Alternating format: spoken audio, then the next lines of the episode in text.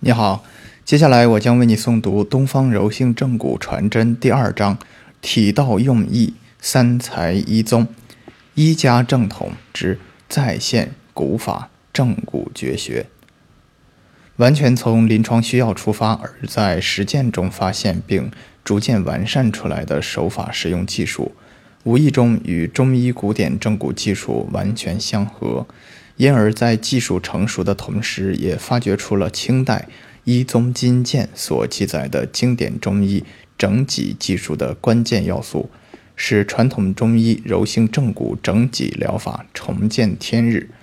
研读了中医经典之后，我们方才知道，东方柔性正骨疗法生动地再现了三百年前清乾隆年间由太医院院判吴谦等编撰出版的。一宗金鉴中记载的一种特定手法正骨技术，《一宗金鉴正骨心法要旨》记载：脊梁骨先受风寒，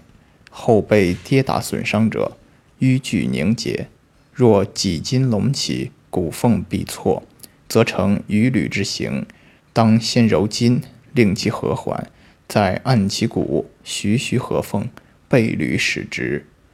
凡骨之跌伤错落，或断而两分，或折而线下，或碎而散乱，或齐而棒突，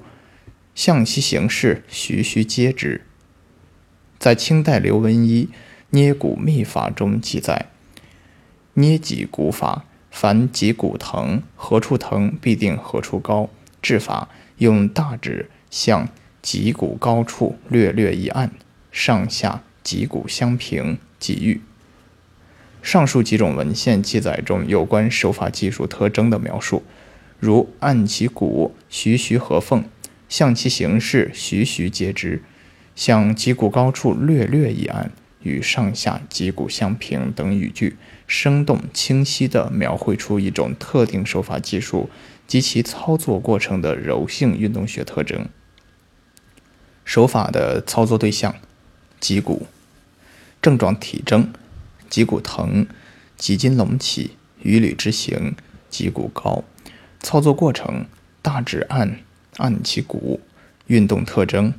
略略一按，徐徐合缝，徐徐接之。操作目标：与上下脊骨相平。